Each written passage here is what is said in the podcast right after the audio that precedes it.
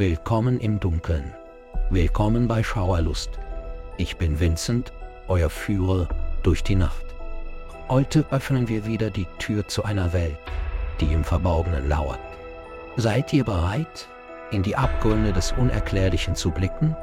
Dann tretet ein in das Reich des Mysteriösen, wo Schattengeschichten erzählen und die Realität sich mit dem Unfassbaren verwebt. Macht es euch bequem und schärft eure Sinne. Die Reise in das Unbekannte beginnt jetzt. Es begann alles als drei Armeeleutnants, Jackson, Richards und Mitchell, inmitten der Mojave-Wüste in einer streng geheimen Militäranlage stationiert lagen, ähnlich der berüchtigten Area 51. Die Wüste hatte immer etwas Unheimliches und Außerirdisches an sich, aufgrund der endlosen Weite des Nichts, das sich in alle Richtungen erstreckte. Diese karge Abgeschiedenheit war zum Teil der Grund, warum das Militär diesen Ort gewählt hatte, um ein niedriges Profil zu wahren, ein Vorteil für Operationen, die in hohe Geheimhaltung gehüllt waren. Im Gegensatz zu konventionellen Basen befand sich diese komplett unterirdisch, verborgen vor neugierigen Blicken, Satellitenbildern und uninteressierter Neugier. Jeder dieser jungen Leutnants war ein Genie in seinem Fachgebiet. Jackson war Physiker, Mitchell ein Informatiker und Richards ein Experte für Tiefsee- und Raumfahrtforschung. All drei waren von ihren jeweiligen akademischen Höhepunkten zur Armee gelockt worden. Die Arbeitszeiten, die sie einhielten, waren angenehm, aber die Arbeit erforderte ein hohes Maß an Intelligenz.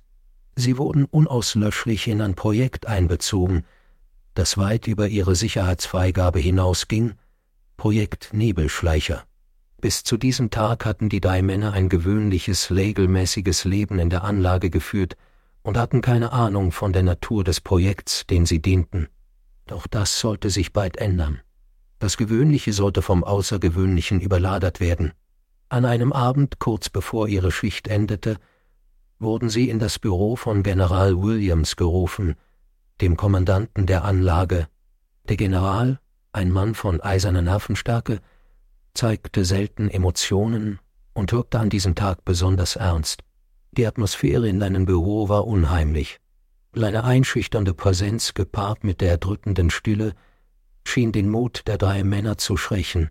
Es war ihnen klar, dass das, was sich gleich entfalten würde, alles andere als gewöhnlich war. General Williams barf das Schweigen. Männer, sagte er und zeigte auf einen großen Wandmonitor, auf dem ein enormes silbernes, metallenes Scheidenobjekt auf dem Wüstenboden zu sehen war, etwas, das Sie zuvor noch nie gesehen hatten. Sagt mir, was wir hier sehen. Urro. Das Objekt schien um seine Ränder herum glatte Lichter zu haben, die rhythmisch blinkten wie ein langsamer Technobeat. Es sah zunächst außerirdisch aus, nicht wie etwas, das man mit gewöhnlichen Militärprototypen in Verbindung bringen würde.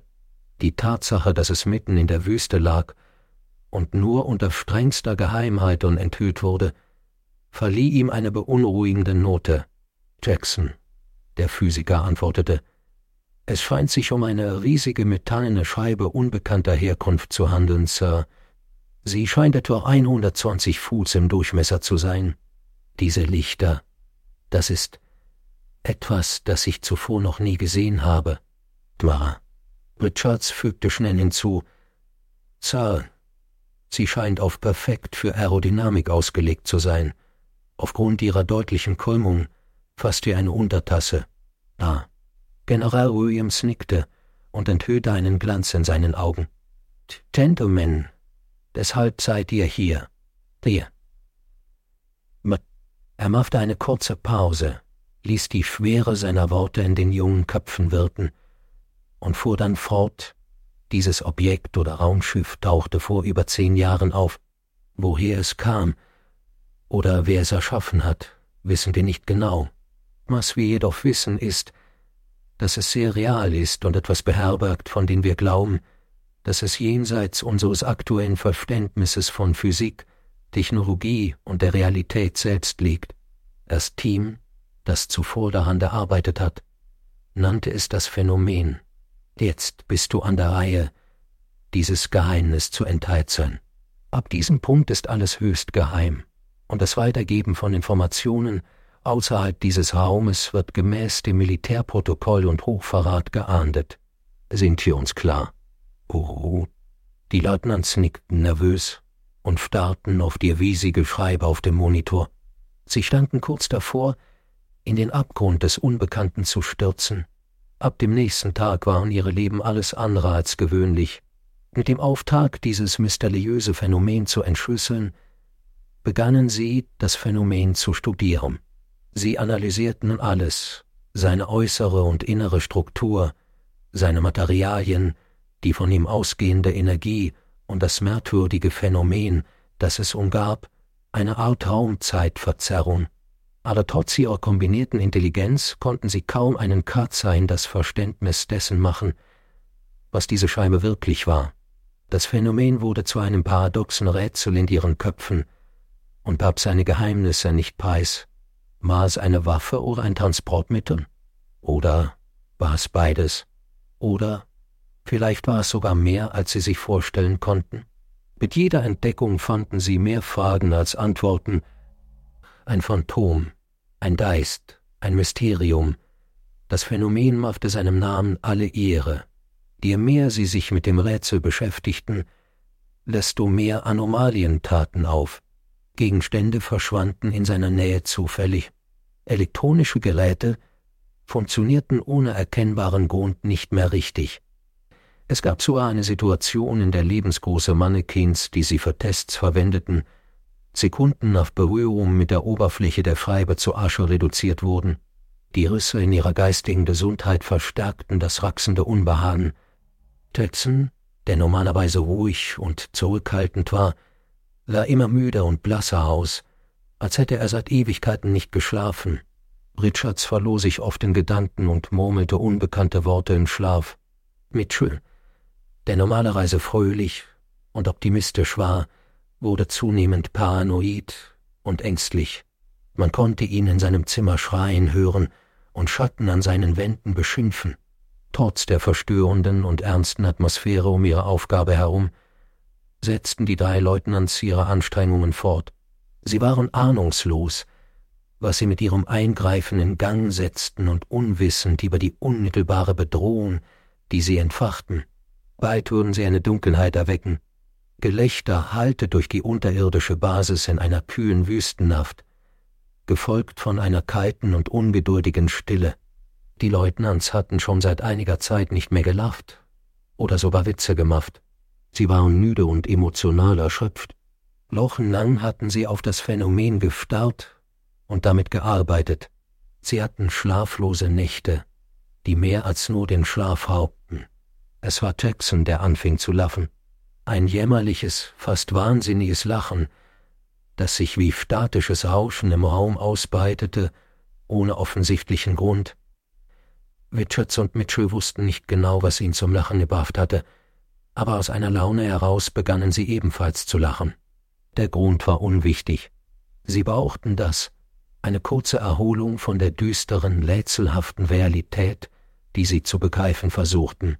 Es geschah in dieser Nacht, dass Mitchell beschloss, das Protokoll zu beichen, angetrieben von Erschöpfung oder vielleicht einem waghalsigen Dahn, die Monotonie und Furcht zu stören. Während Richards protestierte, näherte sich Mitchell der Anomalie und studierte sie noch einmal in all ihrer bizarren, unerklärlichen Pracht. Plötzlich stieß er seine Hand vor, direkt auf den blindenden Scheiben. In diesem Moment zersplitterte die Zeit. Alles stand still. Dann gab es einen blendenden Blitz, als ob jemand tausend Sonnen in der unterirdischen Basis gezündet hätte. Nitzel verschwand. Als Richards und Jackson endlich wieder sehen konnten, fanden sie Mitchell bewusstlos auf den Boden auf der anderen Seite des Raumes. Überraschenderweise hatte er keine Verletzungen erlitten. Die Scheibe jedoch schimmerte vor roher Energie, posierte mit noch mehr Kraft als zuvor. Was ist gerade passiert?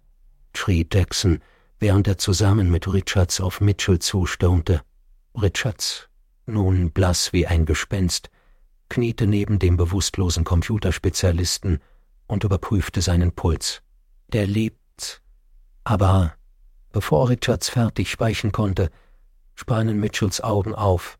Innerhalb von Sekundenbruchteilen spann er auf die Beine, keuchte schwer. Seine Augen waren nicht mehr das freundliche Smaragdgrün, an das sie sich erinnerten. Sie waren pechschwarz, so dunkel und kalt wie der Weltraum, den sie so verzweifelt zu verstehen versuchten. Was zum Teufel, murmelt Jackson, während er zurückwich und Mitchell anstarrte.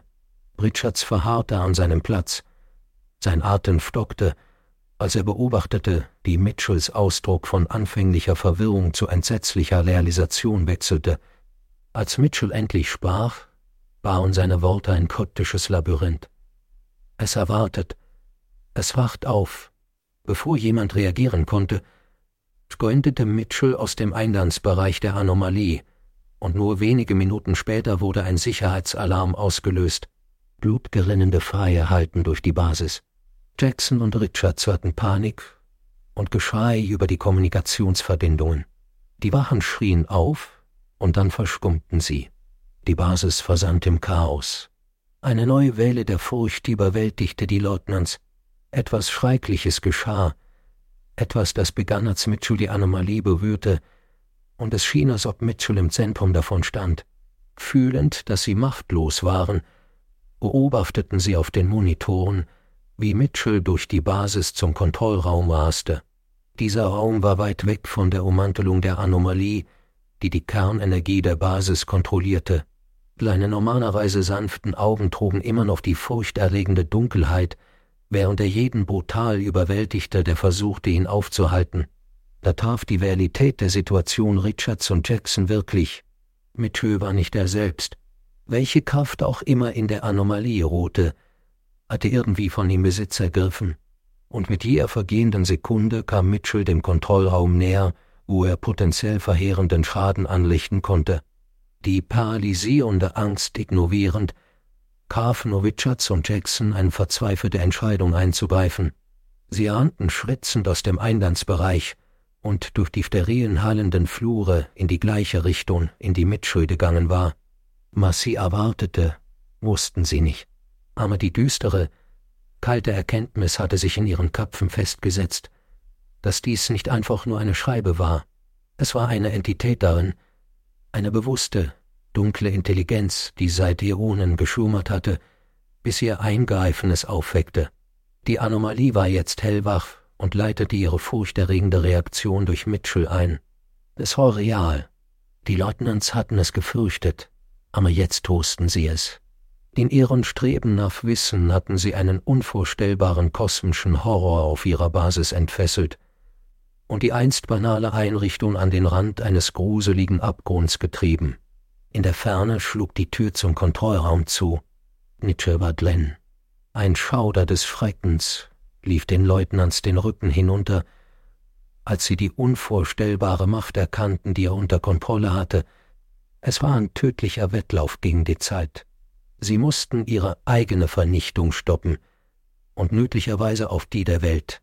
Ein ihrer eigenen war von der mächtigen Entität verdreht worden, die in der Anomalie verkörpert war.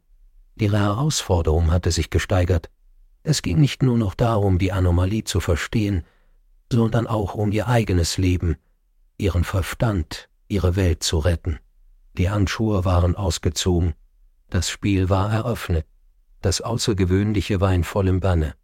Schreiß lief Jackson die Stone hinunter, als sie die Türen zum Kontrollraum erreichten, dick und schwer genug, um einer nuklearen Detonation standzuhalten. Ulchatz lehnte sich gegen die Wand, keuchend nach Luft ringend. Ihre Atemzüge hallten im Korridor wieder und durchbrachen die gespenstische Stille. Es gibt deinen Wecker ein, keuchte Richards, während er Atem holte, es sei denn, Mitchell befließt, uns hereinzulassen. Jackson biss sich auf die Lippe, grübelnd. Seine Augen huschten hektisch umher. Wir müssen es versuchen, sagte er, seine Stimme heiser vor Verzweiflung. Wir wissen nicht, was er oder die Entität, die ihn kontrolliert, vorhat. Sie näherten sich den Türen und veranlassten sie automatisch, sich zum Kontrollraum zu öffnen. Überraschenderweise hatte Mitchell sie nicht ausgesperrt. Misstrauen blieb, als sie mutig in den spärlich beleuchteten Raum taten. Darin fanden sie Mitchell an der Hauptkonsole. Seine schranke Gestalt war sichtlich angespannt, seine Finger tanzten manisch über die Tasten, Codes blitzten auf den hell beleuchteten Bildschirmen auf. Er hatte wahrscheinlich bereits mehrere Systeme außer Kraft gesetzt. Der Raum war mit einer unheilvollen Atmosphäre erfüllt, die von drohendem Untergang durchdrungen war. Stopp, Mitchell, Jackson. Überwältigende Angst verhüllte seine Stimme. Aber der besessene Computerspezialist zuckte nicht einmal mit der Wimper. Das war, als ob er taub für ihre Bitten wäre oder zu tief in seine Aufgabe versunken wäre. Kürzlich bebte die gesamte Basis. Die Richter flackerten und Alarme heuten auf. Jackson und Richards schafften es kaum auf den Beinen zu bleiben, als sie Mitchell böse Blicke zuwarfen. Die Anomalie war wirklich erwacht und übte ihre Kontrolle über die gesamte Basis aus. Verdammt, fluchte Richards leise. Er fühlte sich in die Enge getrieben, von Angst erfüllt. Mit einem Seufzen richtete er seine Schultern auf. Jackson, halte ihn abgelenkt. Ich werde versuchen, seine Codes zu überwinden. Mit einem entschlossenen Nicken tat Jackson mutig auf Mitchell zu. Richards eilte zu einer anderen Konsole und begann schnell seinen Angriff auf den Code. So versuchte er, rückgängig zu machen. Was Mitchell, der nun eine Marionette des Wesens innerhalb der Anomalie war, hervorgerufen hatte, aber als Jackson sich Nietzsche näherte, wurde er von einer unsichtbaren Kraft zurückgeworfen. Mitchells Kopf drehte sich langsam in seine Richtung. Seine Augen leuchteten in einem furchteinflößenden Pechschwarz. Eisige Angst packte Jacksons Herz, als er erkannte, wie tief sie in diesem Spiel steckten. Doch er hatte keine Zeit, seine Angst zu registrieren. Als Mitchell plötzlich mit einer kalten, emotionslosen Stimme sprach, die im Raum widerhallte. Dein Eindringen hat Konsequenzen. Die Anomalie überbrückt diese Dimension mit ihrer eigenen. Eure Welt wird uns gehören. Jacksons Herz schlug so laut, dass er es im schrillen Chaos hören konnte. Ist das der Grund, warum sie in unsere Welt eingedrungen ist? Für Eroberung? Nein, antwortete Mitchell oder eine verzerrte Version von ihm. Fürs Überleben ein dimensionsübergreifender Überlebenskampf. Ihr habt dort gesucht, wo ihr nicht hätte suchen sollen, euch eingemischt, wo ihr nie gedacht wart. Nun, stellt euch eure Skarfe. Plötzlich erfüllte ein blendendes Licht den Raum, und Mitchell war verschwunden. Die Tür zum Kontrollraum schlug zu. Richards rannte dorthin und hämmerte mit aller Kraft dagegen. Doch seine Bemühungen waren vergeblich. Jackson eilte hinüber. Was tun die jetzt? Ideell. Zum Teufel. Es gibt nur noch eine Möglichkeit, lachte Richards. Trotz seiner Angst lag in seiner Stimme eine neue Entschlossenheit. Zitternd vor Adrenalin und der Größe dessen, was geschah, initiierte er die Notfallsequenz. Wir rissen den Energiekern der Basis abschalten. Hm. Aber das führt zu einem kompletten Systemausfall. Der Stillstand wird unausweichlich sein. Wir werden für immer hier gefangen sein mit der Anomalie. Lernen. Richard sah Jackson an, seine Augen bahnten vor unbeugsamem Widerstand. Besser, als dass dieses Wesen unsere Welt nimmt. Sie arbeiteten in Eile und unterdrückten die Furcht, die an ihnen nagte.